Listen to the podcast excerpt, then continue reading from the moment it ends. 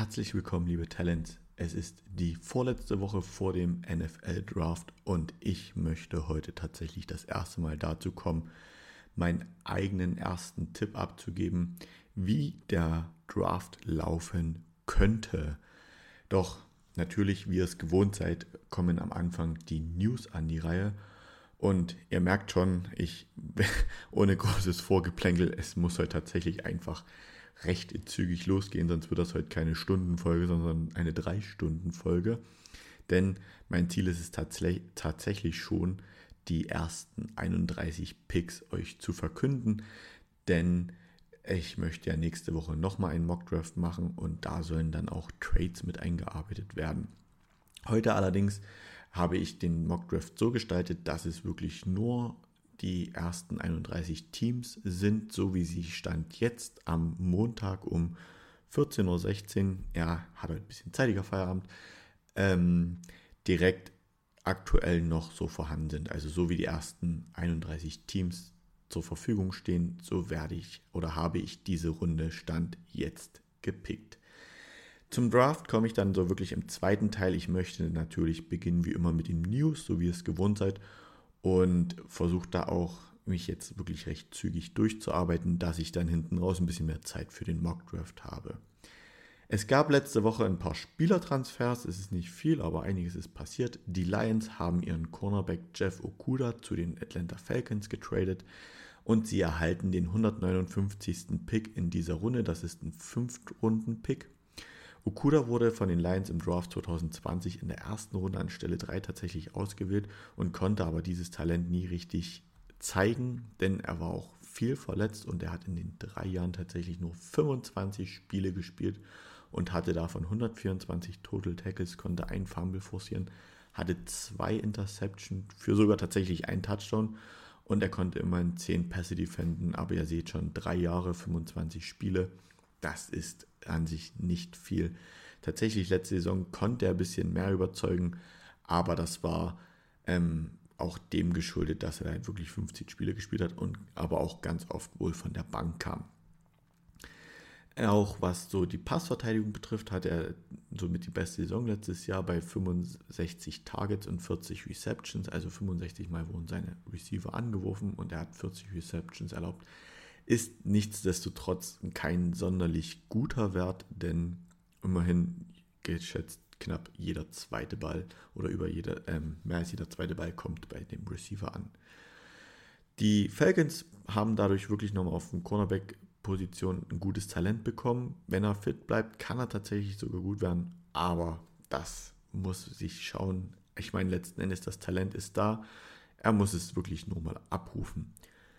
Und sie haben noch einen weiteren Spieler geholt, die Falcons vom Free Agent Markt, Linebanker Bud Dupree, unterschreibt für ein Jahr. Er war vorher für die Steelers sechs Jahre tätig und danach noch zwei Jahre für die Titans. Er bringt also eine Erfahrung von 103 Spielen mit, ist aber halt auch schon 30 Jahre alt, hatte insgesamt in seiner Karriere 266 Total Tackles, 46,56, 10 Forced Fumble, 5 Fumble Recovery, Fumble Recovery, eine Interceptions und 37,5 Tackle for Loss und war 2015 ein First-Round-Pick an Stelle 22. Die Falcons zeigen hiermit ganz klar, wo ihre Schwäche liegt und haben natürlich nochmal versucht, die Defense wirklich zu stärken. Sie hatten tatsächlich auch letztes Jahr den zweitschlechtesten Wert, was Sex betrifft und konnten lediglich 21 Sex verbuchen. Doch nicht nur Transfers gab es, es gab auch Spieler, die einen Transfer fordern und der erste, der aufploppte, das war Linebanker Devin White von den Tampa Bay Buccaneers. Er hat wohl sein Team darum informiert, ähm, getradet werden zu wollen. Das Team ist wie immer nicht interessiert daran, weil es ist wirklich ein sehr, sehr guter Spieler und ein wichtiger Spieler in der Defense der Bucks. Er hatte tatsächlich letztes Jahr, habe ich geschaut, 124 Total Tackles. Das war mit Levante David, dem zweiten Linebanker der Bucks, der erste Platz in der Defense. Er konnte 5,5 Sacks verbuchen und das war mit Anthony Nelson geteilte zweite Platz im Team von den Buccaneers. 8 Tackle for Lost, der ist ebenso zweiter Platz und dazu noch ähm, zwei Fumble forcieren, drei Fumble recovern und fünf Pässe defenden. Auch mit Levante David ist er ein wirklich sehr, sehr gutes Linebanker-Duo. Wahrscheinlich eins der besten in der ganzen NFL.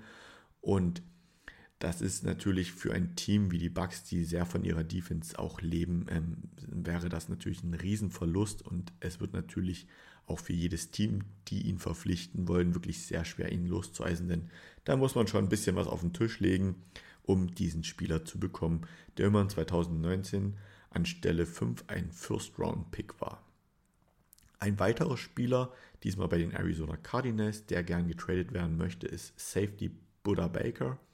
Er ist seit 2017 bei den Cards, die ihn an Position 36 gepickt haben, also in der zweiten Runde. Er hat in 93 Spielen 650 Total Tackles, 7,5 6, 7 Interceptions, konnte aber leider keinen Touchdown forcieren.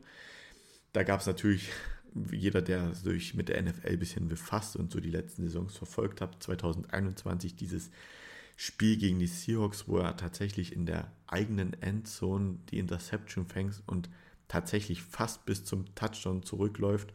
Doch DK Metcalf, der Wide Receiver der Seattle Seahawks, konnte ihn tatsächlich noch spektakulär, ich glaube, an der 5-Yard-Linie einholen und zu Boden bringen.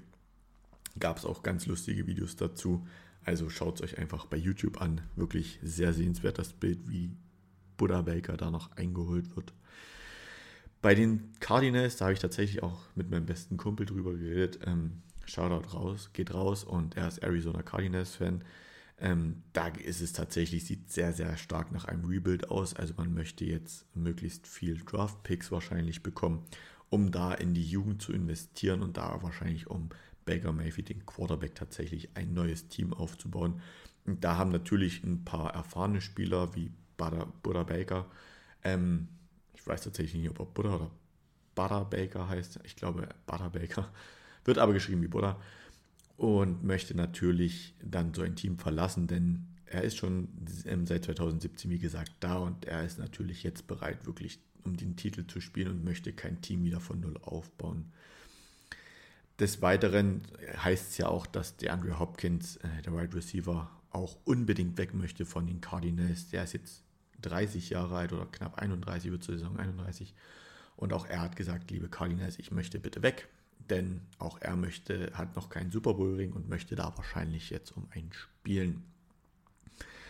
Ein Spieler, der noch ähm, sein Franchise-Tag nicht unterzeichnen möchte, ist Running Back Shaquan Barkley von den New York Giants.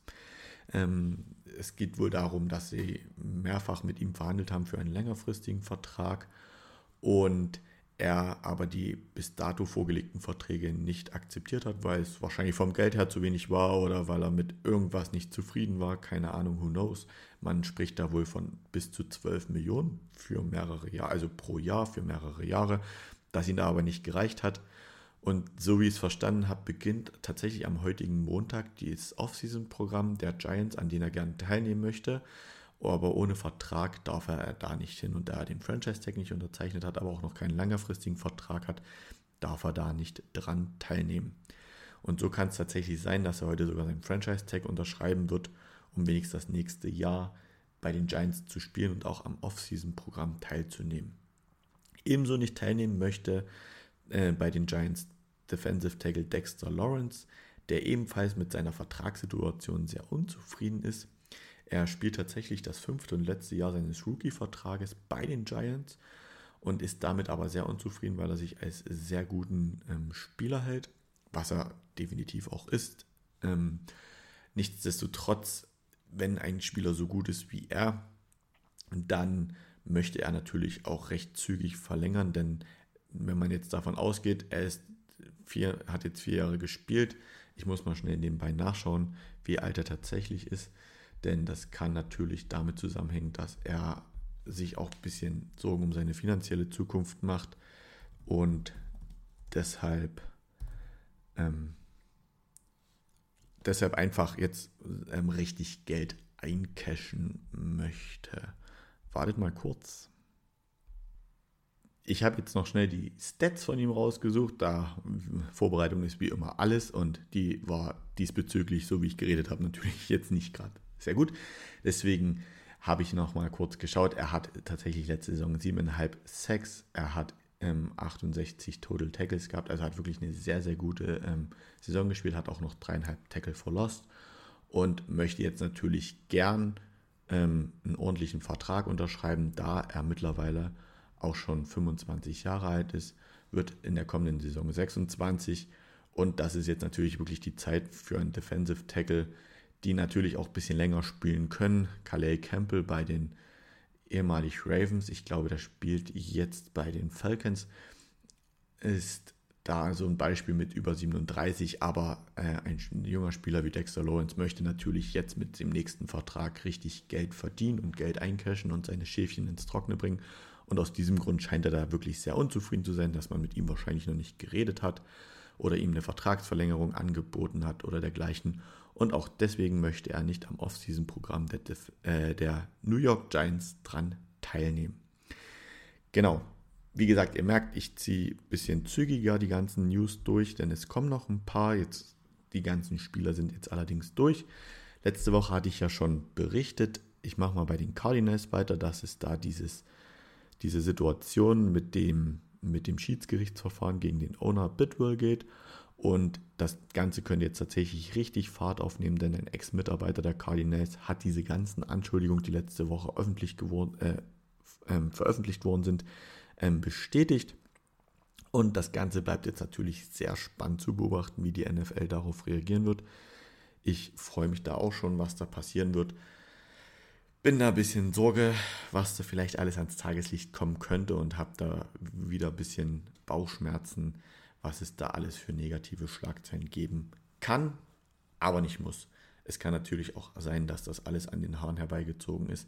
Ich denke, ein paar wahre Worte sind dabei. Das wird sich aber zeigen. Des Weiteren hat die Investorengruppe und Josh Harris, Harris, Harris Josh Harris wohl sich mit Dan Snyder geeinigt, um die Washington Commanders zu übernehmen und sie sollen wohl 6,05 Milliarden US-Dollar bezahlen, um die Commanders zu kaufen. Damit stechen sie wohl Steve Apostolopoulos aus, den Kanadier, den ich ja auch schon in den letzten Folgen oft genannt habe. Und ganz interessant, was auch noch rauskam, Jeff Bezos oder Bezos, der ehemalige Chef von Amazon und Gründer von Amazon, ist wohl nicht daran interessiert, mitzubieten auf die Commanders und soll wohl auch kein Angebot abgegeben haben. Da wurde lange mit gelieb oder wurde lange spekuliert, dass das passieren könnte. Nichtsdestotrotz soll wohl trotzdem sein Interesse nicht geringer sein, ein NFL, eine NFL-Franchise zu kaufen. Da wäre es tatsächlich sogar möglich, dass es die Seattle Seahawks werden, da sie ja aus, wie gesagt, Seattle kommen und Amazon ebenso den Hauptsitz in Seattle hat. Das scheint also da auch spannend zu bleiben. Und wie gesagt, es kann sein, dass tatsächlich die Washington Commanders demnächst einen neuen Besitzer oder eine neue Besitzergruppe haben werden. Mal schauen, wie Steve Apostolopoulos darauf reagieren wird. Ich habe noch eine Richtigstellung aus der, von der letzten Woche, von der letzten Folge. Da habe ich nämlich gesagt, dass die New York Jets die Franchise sind mit der längsten Durststrecke, was die Playoff-Teilnahmen betrifft, die ja jetzt seit zwölf Jahren an keinen Playoffs mehr teilgenommen haben. Doch auch die Buffalo Sabres mit dem deutschen Eishockeyspieler JJ Peterka haben eine gleich lange Durststrecke in der NHL von zwölf Jahren. Und das bedeutet also, dass die Jets und die Sabres die beiden Teams mit der längsten Zeit ohne Playoff-Teilnahmen in NHL, NFL, MLB und NBA sind. Nur nochmal zur Richtigstellung. Letzte Woche hatte ich gesagt, die Jets wären damit das schlechteste Team. Sie teilen sich diesen Platz.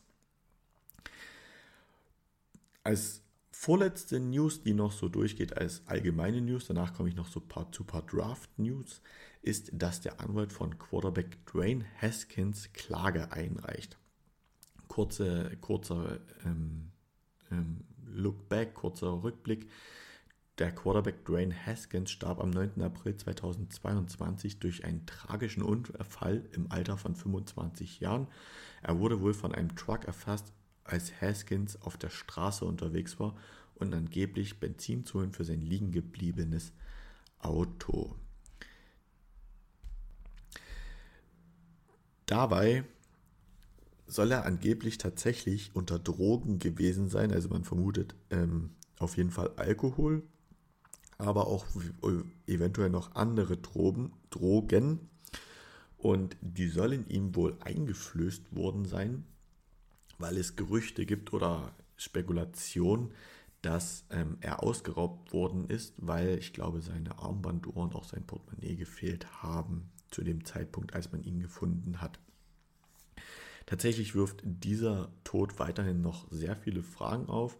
Ich bin gespannt, wo, wie sich diese Klage jetzt entwickeln wird und wohin sich dieses ganze Thema weiterentwickelt. Haskins spielte unter anderem tatsächlich sogar auch für die eben genannten Washington Commanders zwei Jahre und wurde aber von den Steelers getradet, äh, gedraftet, die ihn allerdings nie wirklich haben spielen lassen. Und was für ein Übergang, da wir beim Thema Autounfall sind, gab es tatsächlich jetzt erst leider einen jungen Spieler, ein junges Talent vom, was jetzt sich zum Draft angemeldet hat, jetzt aber sehr schwer bei einem Autounfall verletzt worden ist. Es handelt sich um den Wide right Receiver Michael Jefferson von der Louisiana Lafayette ähm, University oder College.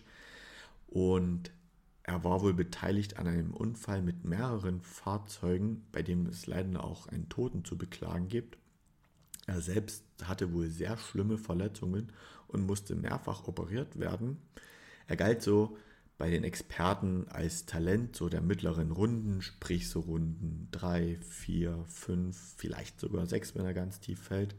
Das Tragische daran ist, dass er jetzt wahrscheinlich komplett aus dem diesjährigen Draft herausfallen wird und dann maximal als undrafted Free Agent nach dem Draft in die NFL kommen kann. Nichtsdestotrotz steht jetzt erstmal außer Frage, seine Gesundheit ist jetzt erstmal wichtiger. Er muss jetzt erstmal wieder fit werden. Er muss jetzt erstmal schauen, ob Footballspielen überhaupt noch möglich ist. Ich habe nichts genaueres zu seinen Verletzungen herausgefunden. Das Ganze hat auch nur sein Berater veröffentlicht. An dieser Stelle kann man ihm nur sehr viel Genesungswünsche aussprechen und hoffen, dass er wieder fit wird und vielleicht irgendwann mal wieder ähm, ein Football in ein Football fangen kann oder vielleicht nochmal einen Touchdown scoren oder dergleichen. Und da sind wir tatsächlich schon mittendrin in den Draft News, denn ein Spieler, der nicht mehr als verletzt gilt und als komplett genesen, ist der Titan Dalton Kincaid. Das schrieb zumindest der Arzt Dr. Robert Watkins in einem Brief an alle NFL-Teams.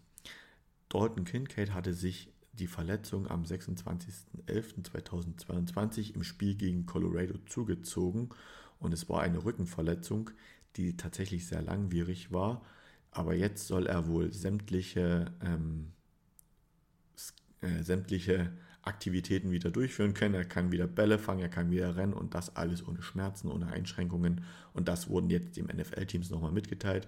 Ich glaube, das wird natürlich auch gemacht, damit er vielleicht möglichst hoch gepickt wird und möglichst viel Geld schon mit seinem Rookie-Vertrag ein ähm, abstauben kann. Und zu guter Letzt hat die NFL, jetzt sind wir wirklich schon richtig drin im Thema Draft, die Spieler veröffentlicht, die tatsächlich live in Kansas City dabei sein werden. Und das sind neben den ähm, Quarterbacks CJ Stroud und Bryce Young 15 weitere Prospects. Dazu zählen zum Beispiel Jordan Addison, der Wide Receiver der USC, Will Anderson Jr., Brian Branch, Jalen Carter, Zay Flowers, Christian Gonzalez, Paris Jones Jr., der nächste Quarterback mit Will Levis, Joey Potter, Anthony Richardson, der vierte Quarterback in der Runde, B. Jane Robinson, der Running Back der Texas, Jackson Smith und Jigba, Keon White, Tyree Wilson und Devin Witherspoon. Das sind die tatsächlich die Talente, die live vor Ort sein werden. So viel zu dem Newsstand jetzt. Da habe ich tatsächlich jetzt richtig durchgezogen. Da bin ich gerade ein bisschen stolz auf mich selber, weil ihr kennt mich selber, wer sich die Folgen alle anhört. Ich kann schon sehr ausführlich werden. Aber ohne große Umschweife komme ich jetzt zum Thema Draft, zum Thema Mock Draft. Und da möchte ich natürlich erstmal allen Zuhörern erklären, was denn überhaupt der Draft ist. Der Draft ist tatsächlich kurz gesagt die Zeit oder das sind die drei Tage, in denen die vermeintlich besten Talente vom College in die NFL kommen. Ich werde euch jetzt mal die paar Regeln erklären. Also der Draft ist aufgeteilt in sieben Runden. Grundlegend hat jedes Team in jeder Runde einen Pick, also dass man bis zu sieben Spieler auswählen kann. Allerdings durch Trades und Transfers von Spielern können Teams mehr oder weniger oder sogar keine Picks pro Runde haben. Oder natürlich auch mehr Picks bekommen. Wie viele Picks jedes Team hat, das werde ich euch dann gleich noch erzählen. Von jeder Mannschaft gibt es tatsächlich offizielle Personen, die vor Ort sind, also in diesem Jahr in Kansas City und in der Facility, also in dem Trainingsgebäude. Sobald ein Team an der Reihe ist, entscheidet man sich für einen Spieler, der noch zur Verfügung steht, schreibt seinen Namen und sein College auf eine Karte, die dann an eine offizielle Person, einen sogenannten Runner, von der NFL übergeben wird, der den Pick dann sichert und dann gibt es einen zweiten Läufer, der von, den, von dem, der sich den Spieler durchliest und zu dem folgenden Team gehen wird und sagt, der und der Spieler wurde gerade ausgewählt, ihr könnt ihn nicht auswählen. Soweit dazu, was da vor Ort passiert. Ähm, natürlich haben viele Teams in dieser Zeit unfassbar viel telefonischen Kontakt, denn Teams wollen eventuell auch mal nach oben traden oder wollen, sind bereit, ihren Pick sogar abzugeben und nach unten zu traden. Das ist natürlich jederzeit möglich und auch am Draft-Tag oder an den Draft-Tagen, das sind ja drei Stück, passiert da wirklich ganz, ganz, ganz, ganz viel Telefonkontakt. Ich kann da nur so den Film, der spiegelt das ganz gut wieder, ähm, Draft Day zu euch ans Herz legen, der mal so wirklich den, den Tag oder den, den First Round, die First Round zeigt, wie das so abläuft, der ganze Tag an sich. Die Karte, die dann der Runner ähm, ähm, in die, ähm, zur NFL bringt, die wird dann in eine Datenbank eingepflegt und anschließend vom Commissioner, das ist in dem Fall Roger Goodell, ähm, verkündet dann die Person, welches die das Team ausgewählt hat. Ich hoffe, ihr habt das bis hierhin verstanden. Roger Goodell macht das tatsächlich in der ersten Runde, verkündet er alle Picks oder die meisten Picks. In den späteren Runden übernehmen das dann manchmal auch einfach offizielle Fans oder irgendwelche berühmten Personen. Jedes Team hat nur eine begrenzte Zeit, ihren Spieler auszuwählen und zu übermitteln. Das betrifft in der ersten Runde maximal 10 Minuten, in der zweiten Runde nur noch 7 Minuten, in den Runden 3 bis 6 nur 5 Minuten und in der siebten Runde nur 4 Minuten.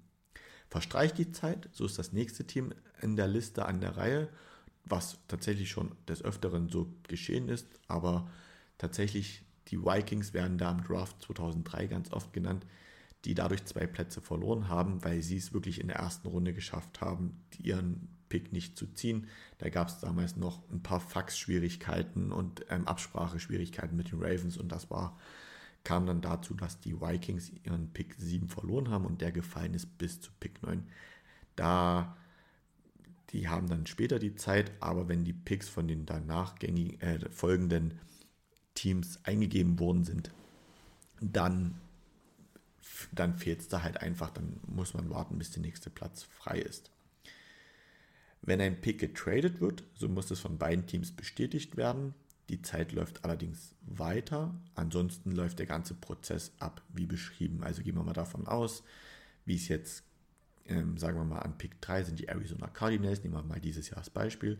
Die wollen ihren Pick traden und die Indianapolis Colts sind an Position 4 und möchten aber sicher gehen, ihren Spieler zu bekommen, können Sie bei den Cardinals anrufen und sagen, wir sind bereit, euren Pick zu nehmen. Wir bieten ähm, vielleicht noch zwei andere Picks und vielleicht eventuell einen Spieler oder einen Spieler und einen Pick oder da gibt es eigentlich der ganzen Fantasie keine Grenzen und dann wird das, ähm, wird das Ganze übermittelt an die NFL, die macht das Ganze öffentlich und dann haben die Colts die noch verbleibende Zeit, Zeit ihren Spieler zu verkünden.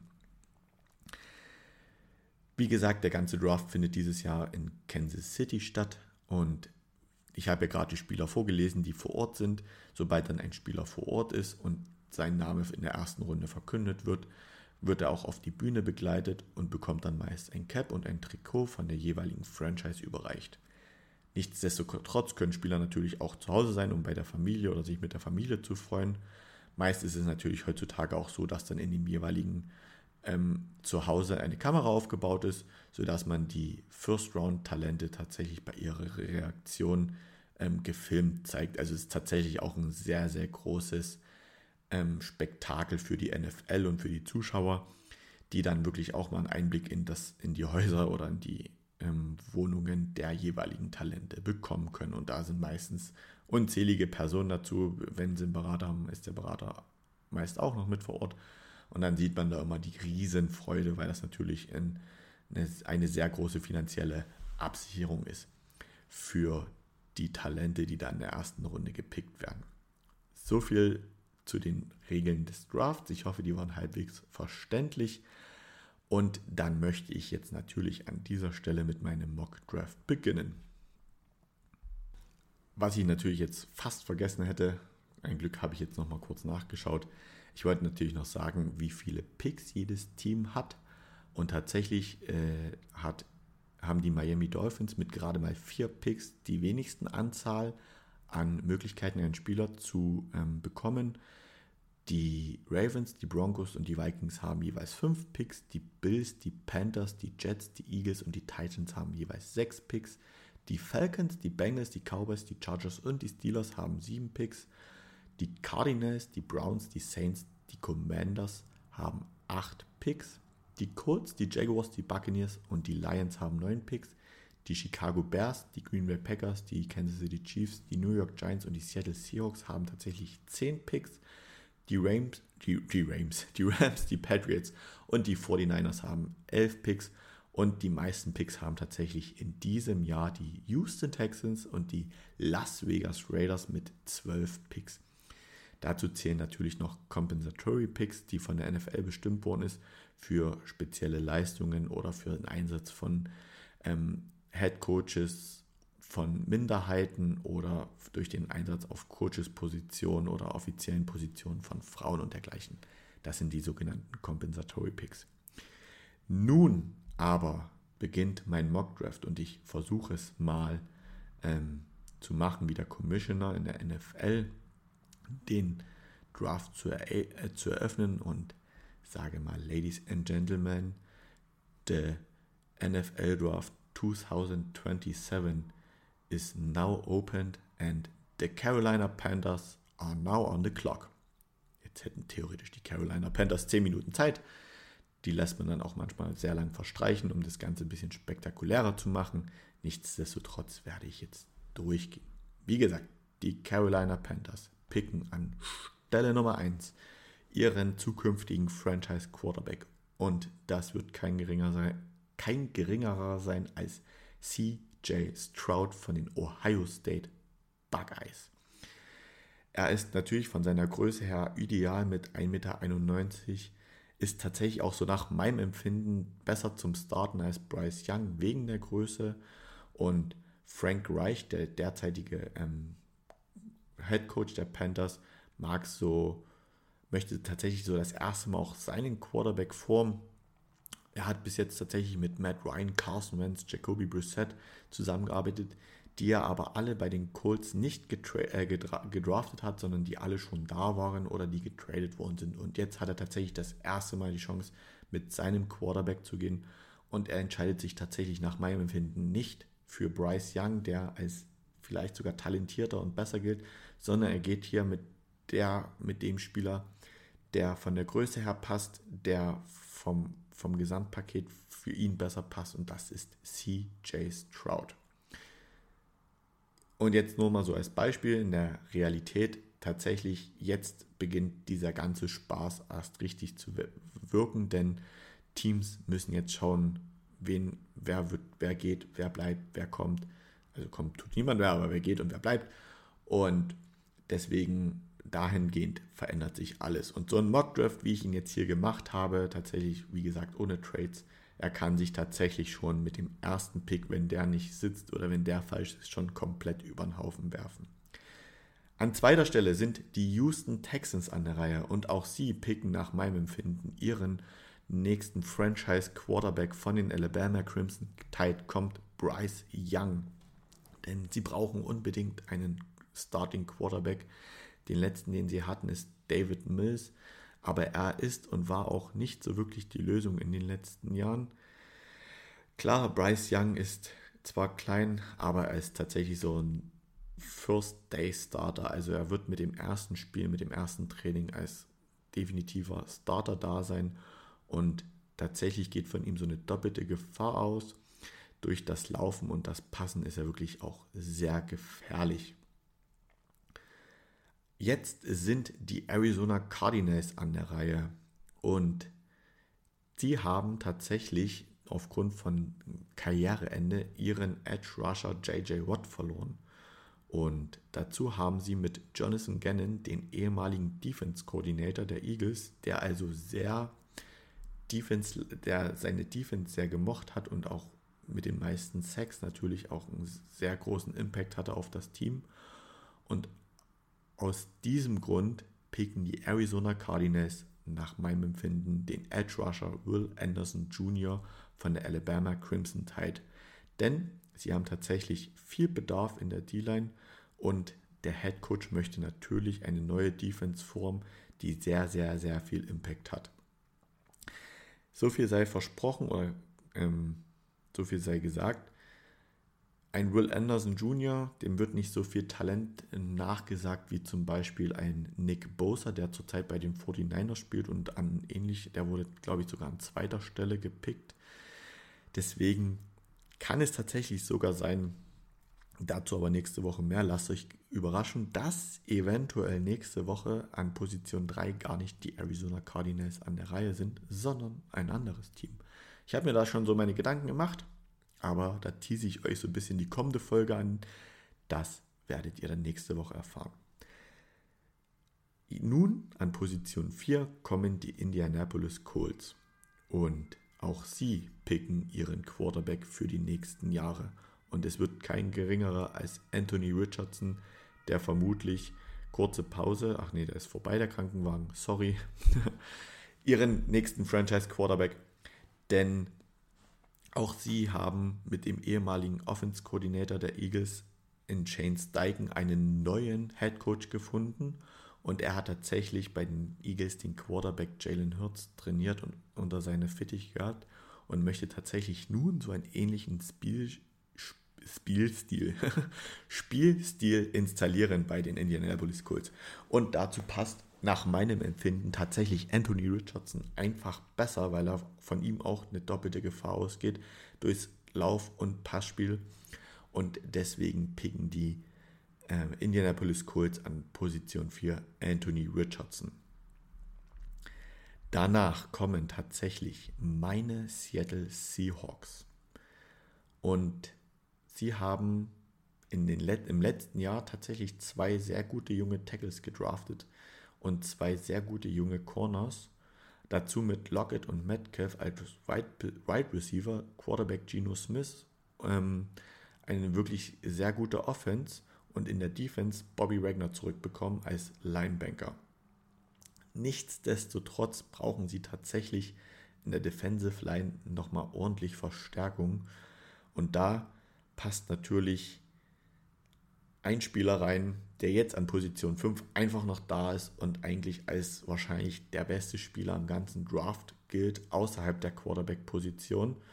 Der allerdings ähm, Off-Field-Issues hat, also wirklich sehr viele Schwierigkeiten außerhalb vom Feld. Aber ich denke, dass Pete Carroll als Head Coach das schaffen wird, ihn da zu formen. Und deswegen picken die Seattle Seahawks ihren Defensive Tackle Jalen Carter von den Georgia Bulldogs, der mit sehr viel Selbstbewusstsein in der Defense Line für ordentlich Impact sorgen soll und den gegnerischen Quarterback das ein, das ein oder andere Mal richtig unter Druck setzen soll. Somit stärken sie ihre Defense und können da weiter aufbauen. Jetzt kommen die Detroit Lions und sie haben an sich ein wirklich gutes Team. Sie hatten eine sehr gute Offense, die konnten viele Punkte generieren, hatten letztes Jahr mit Aiden Hutchinson schon einen Spieler für die Defense geholt, aber auch sie holen sich jetzt nochmal einen Spieler für die Defense. Und zwar holen sie sich nach meinem Empfinden Cornerback Devin Witherspoon von den Illinois Fighting Illini. Ich hatte zwar so Christian Gonzalez als eigentlich besseren Cornerback gerankt, der vielleicht auch sehr gut ist, aber bei Gonzalez sagt man, dass er tatsächlich ähm, nicht so diese, diese diese Eigenschaften hat, die so ein Cornerback braucht, so dieses, äh, dieses Talken auf dem Platz, also auch in den Versuchen, in den Kopf des Right Receivers zu kommen. Und er hat tatsächlich einfach auch Devin Witherspoon auch noch sehr, sehr gute ähm, Zahlen aus dem College mitgebracht. Und jetzt muss ich gucken, dass ich mich hier nicht verhaspel. Er hat mit 34,9% Pass Completion wirklich sehr, sehr, also nur jeden dritten Pass ankommen lassen. Und das ist tatsächlich das, was die Lions nach meinem Empfinden brauchen. Sie dürfen, brauchen äh, einen Cornerback, der ähnlich wie letztes Jahr Source Gardner wirklich on point da ist, der die Receiver zur Verzweiflung bringt und der eigentlich dem Quarterback auch das Gefühl geht, egal wo, wo dieser Cornerback ist, dort brauche ich nicht hinwerfen. Und ich denke, genau das machen die Detroit Lions mit Devin Witherspoon richtig an dieser Stelle. An sieben kommen die Las Vegas Raiders. Und auch da habe ich tatsächlich lange überlegt, wen sie holen und war vielleicht auch so beim Quarterback, aber ich habe mir so gedacht, mit Jimmy G und Brian Hoyer haben sie jetzt erstmal zwei Quarterbacks für die nächste Saison und bin dann an den Punkt gekommen, sie brauchen tatsächlich nochmal äh, Verstärkung in der Offensive Line, damit tatsächlich Garoppolo und mit, äh, auch mit den Receivern gut funktioniert. Und deswegen picken sie den wahrscheinlich besten Offensive Tackle dieses Jahr, was aber nicht, wo man so wirklich viel für und wieder hat. Aber sie holen sich trotzdem Peter Skoronski von Northwestern. Auch wenn gesagt wird, er hat zu kurze Arme und er spielte an einem kleinen College und dergleichen und so fort. Nach meinem Empfinden ist er tatsächlich der beste Offensive Tackle, ist bei den allen Experten wirklich auch als Offensive Tackle sehr weit oben gerankt. Und selbst wenn, können sie ihn immer noch als Guard einsetzen. Das wäre allerdings ein sehr, sehr teurer Guard. Nichtsdestotrotz denke ich, dass man ihn nicht unterschätzen darf und auch er seine Leistung auf der Left Tackle Position bringen wird. Weiter geht's an Position 8 mit den Atlanta Falcons. Und die haben tatsächlich ihren Quarterback ja letztes Jahr so ein bisschen gefunden mit Desmond Ritter, den sie zum Schluss eingesetzt haben, der vielleicht nicht die Lösung sein wird das nächste Jahr. Sie haben aber dahinter einen Quarterback setzen, der wirklich schon viel Erfahrung hat in Tyler Heinecke und auch die Commanders die letzten zwei Jahre wirklich zu sehr viel Siegen verholfen hat, sobald er spielen durfte. Dazu haben sie mit Algier und Patterson zwei sehr, sehr gute Running Backs und mit Drake Landon tatsächlich so ein Right Receiver One.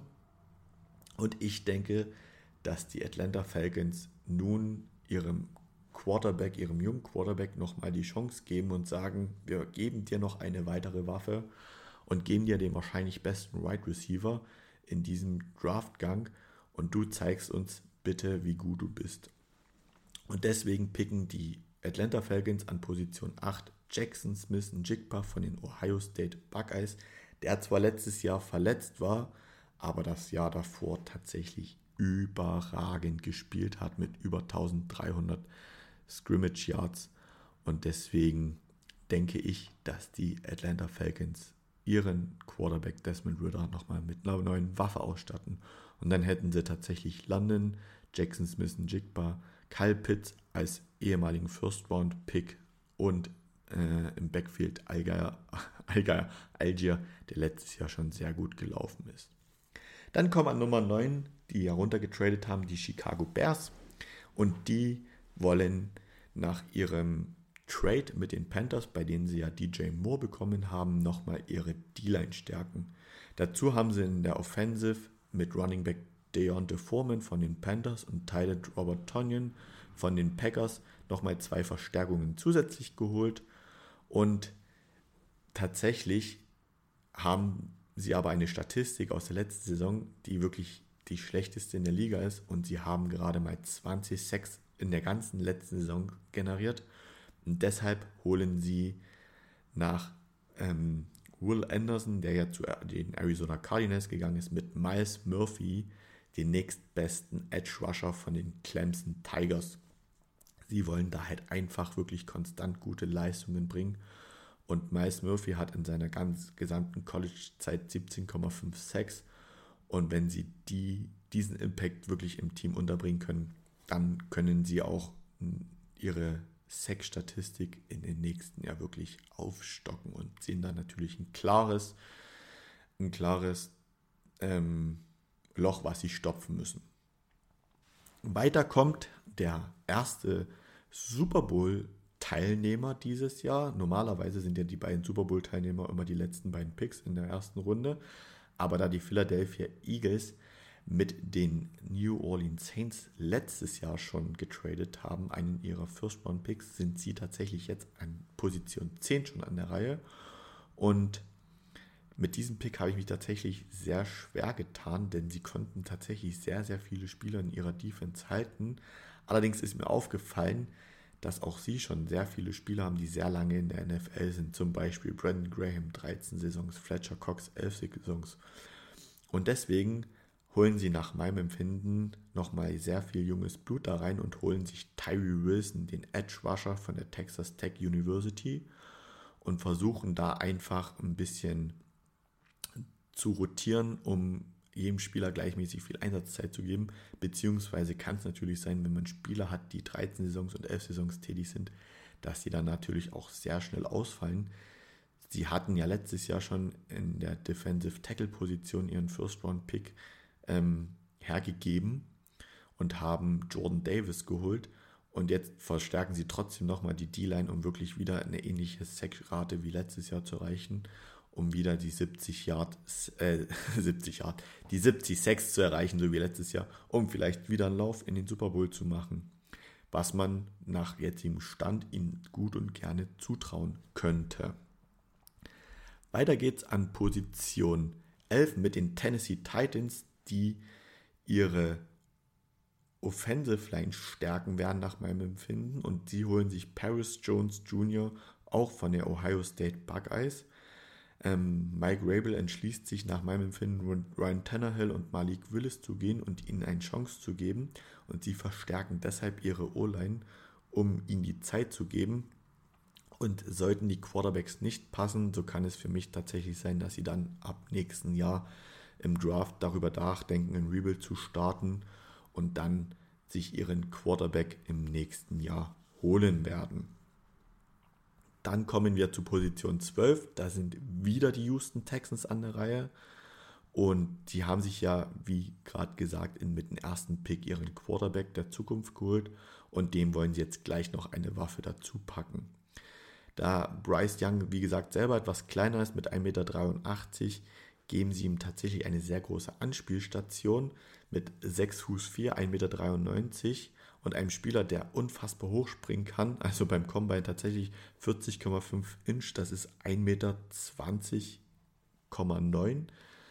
und sie holen Quentin Johnston, Wide Receiver von der TCU und somit hat Bryce Young gleichzeitig auch seinen Wide Receiver, der sehr viel auf der Outside-Position spielen kann. An Position 13 picken die New York Jets und Sie haben Stand jetzt noch diesen Pick inne. Ich denke allerdings nicht, dass er nächstes Jahr noch, äh, nächste Woche noch dort sein wird oder beziehungsweise am Draft Day dort werden wird. Da werde ich aber euch sagen, wieso, weshalb, warum. Ich denke nämlich, sollte Aaron Rodgers kommen, geben Sie ihm, ähm, geben Sie diesen Pick definitiv ab. Und Nichtsdestotrotz denke ich, Stand jetzt, so wie es jetzt ist, mit dem jetzigen Quarterback, werden sie sich ähm, die Offensive Tackle Position nochmal stärken und holen Broderick Jones von den Georgia Bulldogs. Sie wollen natürlich ähm, die Blindzeit von Zach Wilson abdecken und geben ihm da einfach mehr Zeit zum Werfen. An Position 14 picken die New England Patriots. Sie haben natürlich in letzter Zeit sehr viel Gerüchte um Mac Jones, dass er gehen soll und dass er auf dem Trademarkt ist. Ich glaube es allerdings nicht. Sie haben schon eine sehr, sehr gute Offense mit Juju Smith-Schuster als Right Receiver, Michael Zicki als Tight End, Devonte Parker als Right Receiver, Ramon Stevenson als Running Back. Aber ich denke, sie geben ihm trotzdem noch den vermeintlich besten Right Receiver oder zweitbesten Right Receiver dieses Jahr von den Zahlen her tatsächlich aus dem letzten Jahr den besten Wide right Receiver und sie geben ihm Jordan Addison als neue Waffe, damit Mac Jones in der Offense breiter aufgestellt ist, man äh, nicht so ausrechenbar ist und das würde auch so ein bisschen passen, so von der Größe her. Es ist ganz interessant, wie Julian Edelman früher mit Tom Brady harmoniert hat, könnte man jetzt hoffen, dass äh, Mac Jones mit Jordan Addison harmoniert. An Position 15 sind die Green Bay Packers. Ähm, ich sage, sie picken safe, den besten Safety im Draft, Brian Branch von den Alabama Crimson Tide und sie bleiben sich tatsächlich treu und holen sich keinen First Round Wide Receiver. Das haben sie in den letzten 8, 9, 10 Jahren oder wahrscheinlich länger nie gemacht. Nein, sie verstärken ihre Defense. Sie holen sich den Safety, der Single High spielen kann, also alleine oder auch vor in die Box kommen kann und als Blitzer ähm, den Quarterback unter Druck setzen kann oder auch in der Manndeckung, äh, Manndeckung, in der Manndeckung den Slot Receiver ähm, 1 zu 1 nimmt und auch gut verteidigen kann. Sie holen sich Brian Branch, Safety von der Alabama Crimson Tide. Jetzt haben wir schon die Hälfte gleich geschafft, denn an Position 16 kommen die Washington Commanders und auch sie haben ihren Pick in der Defense, so viel kann ich jetzt schon jetzt sagen. Ich habe aber tatsächlich auch bei ihnen über Guard oder Center nachgedacht, habe dann aber tatsächlich so wirklich in den Needs gesehen, sie brauchen eigentlich wirklich einen Cornerback und da habe ich gesehen, der mein vermeintlich bester Cornerback ist noch auf dem auf dem Markt und das ist Christian Gonzalez von den Oregon Ducks. Und sie wollen definitiv ihre Passverteidigung stärken und hatten letzte Saison auch die fünf wenigstens Interceptions gehabt, waren aber, was Passing Yards betrifft, mit ähm, 3,6 Yards pro Passversuch wirklich auch das zehnbeste Team. Nichtsdestotrotz wollen sie der mehr Sicherheit, wollen auch mehr Interception fangen und deswegen holen sie sich den besten noch verbliebenen was heißt noch verblieben, den besten an sich Cornerback in diesem Jahr, Christian Gonzalez von den Oregon Ducks. An Position 17 sind die Pittsburgh Steelers an der Reihe. Und die haben ja letztes Jahr in der ersten Runde mit Kenny Pickett ihren Starting Quarterback gefunden. Und ihm geben sie jetzt ein bisschen mehr Schutz und deswegen picken sie an Stelle 17 Anton Harrison, Offensive Tackle von den Oklahoma Sooners. Und das ist nach meinem Empfinden der bis dahin noch beste Offensive Tackle, der noch zur Verfügung steht. Es sind ja schon einige von Bord gegangen. Ich glaube, drei oder vier hatte ich schon weggenommen. Und deswegen holen sie sich den noch besten zur Verfügung stehenden Offensive Tackle, der in 1860 Snaps auch nur lediglich 4 Sacks zugelassen hat und damit wirklich äh, Kenny Pickett sehr viel Sicherheit geben soll. An Position 18 kommen die Detroit Lions zum zweiten Mal aufs Board. Und sie haben ja mit dem ersten Pick, wie eben erwähnt, Devin Witherspoon geholt und ihre Passverteidigung verstärkt und nehmen jetzt trotzdem noch einen Spieler, der tatsächlich die gegnerischen Quarterback nochmals unter Druck setzen kann, der auch bei dem Mockdraft hier vielleicht sehr tief gefallen ist, bei manchen aber auch schon sehr hoch genommen wird. Also ich habe da ein bisschen geschaut vom Ansehen her und von seiner Spielweise sieht der Spieler, den ich gleich nennen werde, aus wie tatsächlich Aaron Donald. Und ich glaube, das ist so diese, diese Hoffnung, die die Detroit Lions in ihn stecken. Und deswegen holen die Detroit Lions Kalijah Kenzie, den Defensive Tackle der Pittsburgh Panthers, damit sie eventuell aus der Mitte heraus von der Defensive Line noch mehr Impact auf den gegnerischen Quarterback haben. Und dann hätten sie mit der Kombination Kenzie, Hutchinson, James Houston, Malcolm Rodriguez wirklich einen sehr, sehr hohen Impact auf die gegnerischen Quarterback und könnten tatsächlich richtig, richtig viel Druck ausüben und wahrscheinlich sogar sehr viel Sex generieren. Jeder, der sich mit Aaron Donald mal so ein bisschen auseinandergesetzt hat oder mal so ein Highlight-Video bei YouTube sich angeschaut hat, weiß, wovon ich spreche, wenn ich sage, er hat eine ähnliche Spielweise wie ähm, Aaron Donald. Eigentlich zu klein, zu leicht für diese Position, aber was der Junge an Kraft mitbringt, ist schon außergewöhnlich. An Position 19 kommen die Tampa Bay Buccaneers auf den aufs Board und sie haben brauchen eigentlich ähm, ein Quarterback. Es ist natürlich noch Will Levis bei mir da, aber ich kann euch verraten, der Spieler wird bei mir nicht in der ersten Runde gepickt.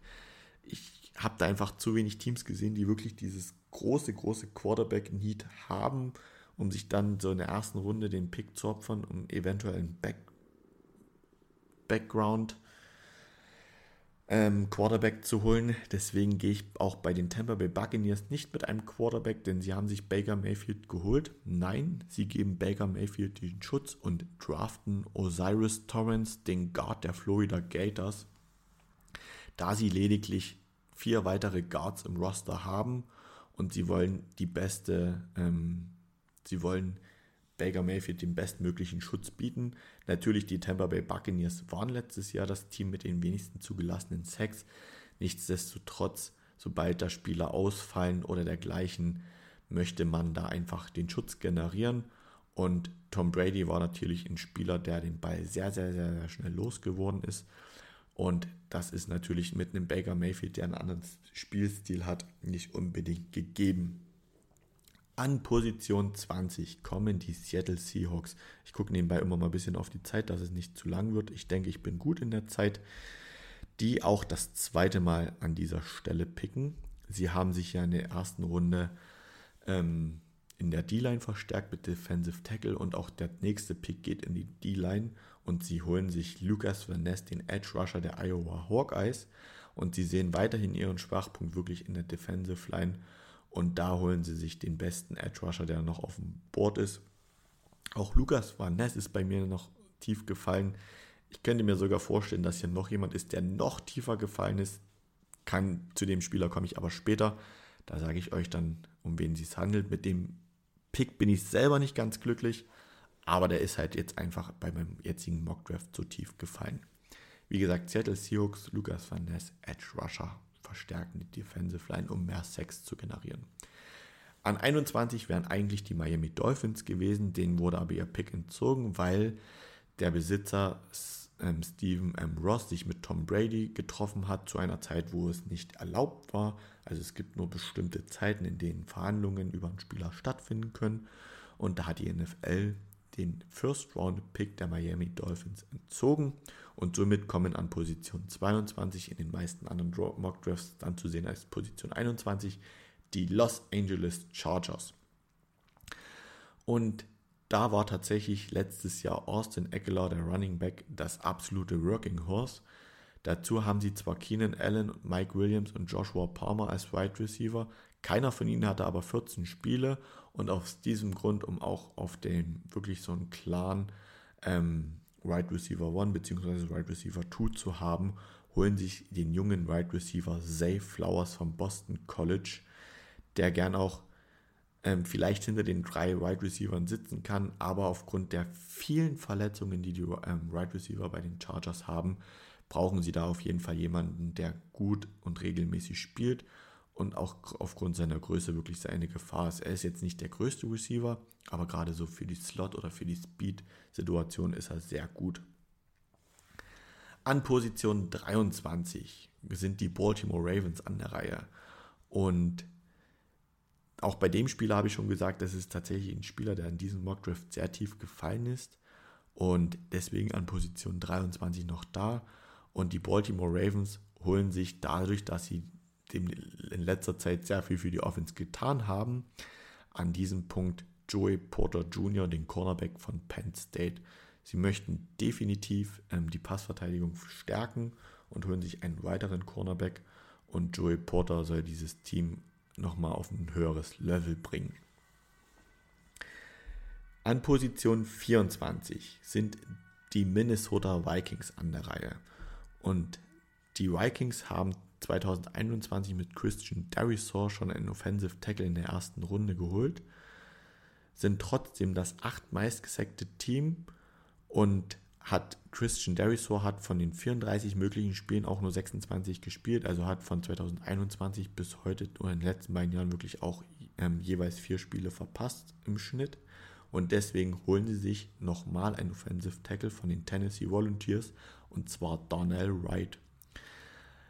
Ähm, auch Wright hat auch über die Hälfte der Snaps am College als Right Tackle gespielt und somit hätten sie im Best-Case-Szenario die Vikings Schutz von der rechten und linken Seite und Kirk Cousins könnte ganz beruhigt seine Bälle werfen, ohne dass er mit irgendwelchen Druck von irgendeiner Seite rechnen müsste. Dann kommen an Position 25 die Jacksonville Jaguars. Und sie haben tatsächlich auf der Receiver-Position mit Calvin Ridley, Zay Jones und Christian Kirk drei sehr gute Leute. Wobei man Ridley da jetzt gerade sehr schwer einordnen kann, da er 2021, nee, 2022 wegen seiner Spielzeit aus, äh, wegen seinem Spiel, ähm, wegen seinem Wetteinsatz ausgefallen ist und jetzt erst zurückkam und gesperrt wurde. Aber auch ähm, Calvin Ridley hatte zum Beispiel 2020 1300 Reception Yards und das ist schon sehr herausragend. Dazu spielt Trevor Lawrence, Trevor Lawrence als Quarterback der Jaguars auch sehr gerne mit seinem Tight Evan Ingram. Und um da noch flexibler und um da noch eine neue Waffe zu bekommen, holen sie sich den besten Tight in diesem Jahr und das ist Michael Mayer von der Notre Dame University und können somit auch auf, ähm, machen sich dadurch flexibler, was ähm, die Aufstellung betrifft und können da eventuell sogar mit zwei Teilen spielen, die von denen beide eine Gefahr ausgeht, beziehungsweise mit Michael Meyer hätte, hätte Trevor Lawrence sogar noch einen recht guten Blocker zur Verfügung. An Position 26 kommen bei mir, was heißt kommen bei mir, kommen dem Draft die New York Giants. Und da habe ich auch nochmal mir das komplette Roster angeschaut und da habe ich gesehen, sie haben tatsächlich nur einen einzigen Center im Roster und brauchen da dringendst Verstärkung. Und der beste Center im Draft ist vermutlich, oder einer der besten Center im Draft ist John Michael Schmitz. Der andere ist Joey Tipman. Aber ich habe mich für John Michael Schmitz von den Minnesota Golden Gophers entschieden. Schmitz ist zwar schon 24, hat aber tatsächlich fast 600 Snaps mehr gespielt als Joey Tipman und hat dabei nur ein Sack mehr zugelassen. Und deswegen entscheide ich mich tatsächlich für den erfahreneren Schmitz als für den zwei Jahre jüngeren Joey Tipman, weil ich gehe da so ein bisschen nach dem Prinzip von Brock Purdy, der letztes Jahr als Mr. Irrelevant äh, gedraftet worden ist, also als letzter Pick. Trotz alledem, das, was er gespielt hat, sehr, sehr stark gespielt hat, weil er halt einfach sehr viel Ruhe hat. Und da gehe ich einfach als Starting Center mit Schmitz, der eventuell diese Ruhe bringt, und auch ganz genau weiß, wie er sich zu bewegen hat und weniger Fehler machen könnte als Joey Tipman. Dann kommen wir an Position 27 zu den Dallas Cowboys, die ihren absoluten Star Running Back mit Ezekiel Elliott verloren haben oder den sie entlassen haben. Und deswegen haben sie Stand jetzt nur Tony Pollard als Game Ready Running Back dastehen auf dem Roster. Und ich bin einfach nicht drum gekommen. Die Story macht es halt einfach auch. Ich denke, dass die Dallas Cowboys sich an dieser Stelle BJ Robinson, den Running Back der Texas Longhorn, holen. Denn äh, Dallas liegt in Texas, äh, Texas Longhorn liegt in Texas. Der Running Back bleibt mehr oder weniger in der Nähe von seinem College, auch wenn Texas unfassbar groß ist. Und somit bleibt auch das Spielsystem der Cowboys gleich. Also sie können auch wirklich die die Lauflastigkeit nicht nur auf einen ähm, Running Back legen, sondern können das wieder gut aufsplitten. Man sagt auch, BJ Robinson ist tatsächlich so ein, ein Running Back, der auch Spieler alleine entscheiden kann. Und deswegen, um wieder ähm, eine doppelte Gefahr auf der Running Back-Position zu haben, holen sie sich BJ Robinson, der mit dem 27. Pick für die nächsten vier Jahre natürlich wesentlich günstiger gewesen wäre als Ezekiel Elliott in der nächsten Zeit. An Position 28 kommt die Buffalo Bills. Und sie haben tatsächlich sehr viele ähm, Tackle im, Offensive Tackle im Roster, aber nur drei Offensive Guards. Und dort wollen sie sich breiter aufstellen und Josh Allen besser beschützen. Und deswegen holen sie sich den Guard Steve Avila von den TCU Hornet Frogs. Und Avila hat zwar im letzten Jahr nur Left Guard gespielt, und dabei aber auch keinen Sack und nur zwei Hits zugelassen. Aber die Jahre davor hat er auch auf der Right Guard Position gespielt, also in der Offensive Line auch ein bisschen flexibler einsetzbar. Ich kann mir allerdings gut vorstellen, dass die Bills auch noch andere ähm, Baustellen haben. Das steht außer Frage. Aber bei aktuell drei gelernten Guards nur im Roster denke ich schon, dass es sinnvoll wäre, sich da einen Guard zu holen. Und ihr merkt, es sind halt nur meine Empfindungen und meine Einschätzungen. Der Draft also das, ich glaube, ich hätte auch äh, Lotto spielen können, wenn Steve Avila nächste Woche Freitag oder dann ja tatsächlich hier in Mitteleuropa schon Freitag an Position 28 zu den Buffalo Bills geht, das wäre schon ein sehr, sehr, sehr, sehr großer Zufall. Würde mich trotzdem freuen. An Position 29 kommen die Cincinnati Bengals und sie haben mit ähm, Hayden Hurst einen sehr wichtigen Spieler als Tight an die Panthers verloren. Und deswegen ersetzen sie ihn mit einem jüngeren Spieler, der auch sehr viel Erfahrung hat auf dieser Position über den ich erst schon in den News geredet habe, von den Utah Utes kommt Dalton Kincaid, der Tident. Ähm, und Dalton Kincaid hat letztes Jahr gezeigt, dass er ein fangsicherer Spieler ist und hat 70 Receptions für 890 Yards und 8 Touchdowns. Und somit geben sie Joe Burrow weiterhin eine, eine Sicherheit auf der Titan-Position, falls die Receiver gedeckt sind, dass er da noch eine neue Anspielstation hat. Und sie verjüngen sich natürlich dadurch auch auf dieser Position. Jetzt habe ich noch drei Picks. Ich gucke mal kurz auf die Zeit. Ich werde jetzt hier nicht abbrechen. Ich denke, mit einer Stunde bin ich da sehr gut. Und an Position 30 kommen die New Orleans Saints. Und die haben über die Edge, also über die Ecke, über die Defensive End Position mit Cam Jordan. Wirklich sehr gute Spieler, aber in der Mitte fehlen dann noch einige. Und sie haben aktuell nur zwei wirkliche Defensive Tackle auf dem Roster und möchten dort nachlegen und holen sich Brian Breezy, den Defensive Tackle der Clemson Tigers. Damit haben sie zwar mit David Onyemata und Kentavious Street zwei, ähm, jetzt wollte ich anders formulieren, Sie haben mit David Onyemata und Kendavius Street als Defensive Tackle zwei Spieler tatsächlich auch verloren. Der eine ging sogar zu den Kentavious Street, ging sogar zu den äh, Philadelphia Eagles. Die hatten beide zusammen insgesamt 8,5 Sacks und um diese Lücke halbwegs zu stopfen, holen sie sich Brian Breezy, Defensive Tackle. An Position 31 oder bei vielen Mock Drafts auch an Position 30 wegen dem entzogenen Pick von den Miami Dolphins, stehen zum zweiten Mal in der ersten Runde die Philadelphia Eagles. Und sie haben natürlich mit ihrem ersten Pick die Defense Line verstärkt und Tyree Wilson als Edge Rusher geholt. Und jetzt verstärken sie natürlich nochmals die Secondary, denn sie haben mit CJ Gardner Johnson auch einen Safety verloren und holen sich da jetzt jüngeren Ersatz und holen sich Antonio Johnson, Safety von den Texas AM Edgies.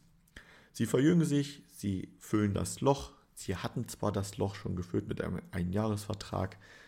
Der Spieler fehlt mir da leider gerade, ist aber auch nicht ganz so wichtig. Und haben da jetzt einfach nochmal die Möglichkeit in die Jugend investiert und nutzen einfach diesen Pick, um auch die Safety-Position zu stärken. Habe mich da auch wieder sehr schwer getan, an Position 31 da nochmal wirklich jemand Gutes zu. Also es gibt noch sehr viele gute Spieler, aber da nochmal zu schauen, weil sie in der Offense gut aufgestellt sind und in der Defense eigentlich auch. Deswegen kann ich mir sogar vorstellen, dass die Eagles diesen Pick vielleicht sogar abgeben werden. Der letzte Pick in der ersten Runde an Position 32 picken die Kansas City Chiefs. Und sie haben zwar letztes Jahr schon einen Edge Rusher in George Kalafdis geholt, doch nach meinem Empfinden verstärken sie nochmals die D-Line. Ähm, hatten ähm, und sie holen und der Spieler, das ist mir sehr, ich bin sehr unzufrieden mit diesem Pick, weil der Spieler für mich sehr tief gefallen ist, der dem auch sehr viel Talent nachgesagt wird und der auch sehr viel Talent hat. Deswegen, die Kansas City Chiefs holen sich nochmal einen Edge Rusher, weil er halt einfach noch da ist bei mir, auch wenn sie in der Defense Line schon sehr gut aufgestellt sind. Und sie holen Nolan Smith von den Georgia Bulldogs. Und wie gesagt, der ist mir fast schon peinlich, der Pick, weil der sehr tief gefallen ist. Sie haben, er macht auf jeden Fall sehr viel Sinn, denn sie haben ähm, Frank Clark und Carlos Dunlap, Carlos Dunlap verloren. Das sind beides Defensive End, die zusammen neun Sex hatten. Und wenn sie an Position 31 oder in dem jetzt bei mir gerade 32 noch äh, Nolan Smith bekommen, ich glaube, dann kommen die Kansas City Chiefs aus den Strahlen nicht mehr raus. Bei mir ist es so, deswegen, ich könnte mich für Nolan Smith sogar nur freuen, wenn er da hinkommt. Aber ich denke, dass wenn er an Position 32 noch auf dem Roster ist, dass da Teams wirklich sehr stark geschlafen haben. Nichtsdestotrotz ein überragender Spieler, er passt zu den Kansas City Chiefs. Er würde mit George Kalafdis, Chris Jones, ähm, würden sie dauerhaft Druck auf den gegnerischen Quarterback ausüben. In der Hinsicht macht er tatsächlich Sinn. Ich denke allerdings nicht, dass Nolan Smith so tief fallen wird. So viel dazu. Das soll es tatsächlich mit dem ersten Mockdraft gewesen sein. Ich bin froh, dass ich ihn in einer halbwegs vernünftigen Zeit durchbekommen habe. Jeder, der jetzt noch nicht bei Instagram äh, dem First Round Talent Podcast folgt, dem lege ich das jetzt wärmstens ans Herz, denn in den nächsten drei Tagen werde ich diesen Mock Draft nochmal gesplittet in, bei Instagram hochladen, damit er auch nochmal nachlesbar ist und auch nochmal angeschaut werden kann. Und ansonsten soll es das für heute tatsächlich schon von mir gewesen sein, schon nach knapp Stunde sechs Minuten. Ich wünsche euch jetzt eine schöne Woche. Ich freue mich tierisch auf diesen Draft. Ich bin jetzt schon heiß wie Frittenfett, um das mal in der Floskel raus äh, zu formulieren. Ich freue mich auf nächste Woche Montag oder Dienstag, wenn ich euch den zweiten Mockdraft präsentieren kann. Und dann freue ich mich schon auf nächste Woche Freitag, auch wenn die Nacht total hart wird wenn dieser Draft endlich beginnt und wieder ein bisschen NFL-Feeling aufkommt. Also, schöne Woche, freut euch auf nächste Woche.